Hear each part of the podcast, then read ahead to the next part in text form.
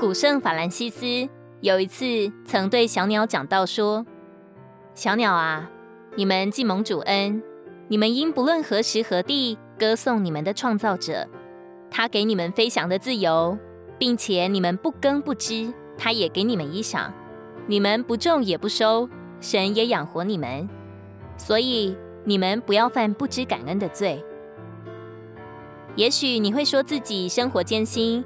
心里万般苦毒，的确感谢不来。那么，我们不妨反过来想想：忧愁、抱怨、恼恨，又能为我们成就什么呢？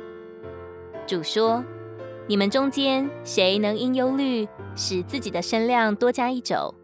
我们若在主面前真实的蒙了光照，就会看见离开他的怜悯，我们就是一无所事，一无所有。”所以，《帖撒罗尼迦前书》五章十六到十八节说：“要常常喜乐，不住的祷告，凡事谢恩，因为这是神在基督耶稣里对你们的旨意。”保罗也问：“你们有什么不是领受的？”所以，我们当确实的知道，不感恩就是违背了神的旨意，就是罪。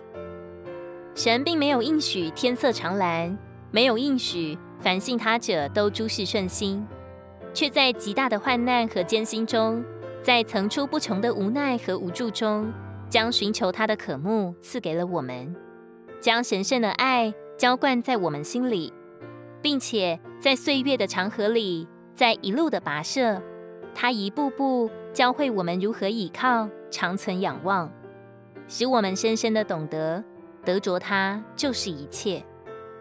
我们越感恩，就越看见恩典，就越经历恩典。相反的，埋怨则会平添乌云，以至于一丁点的小事都会使我们离开神的面。感恩就是超越了环境的困扰，单单仰望主的怜悯。不感恩，其实就是离开了主的同在，忘记了主的恩。亲爱的同伴们。我们绝对不要犯不感恩的罪。歌罗西书三章十五节，又要让基督的平安在你们心里做仲裁。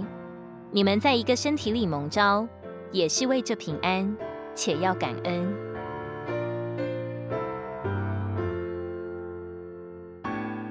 如果你喜欢我们的影片，欢迎在下方留言、按赞，并将影片分享出去哦。天天取用活水库。让你生活不虚度，我们下次见。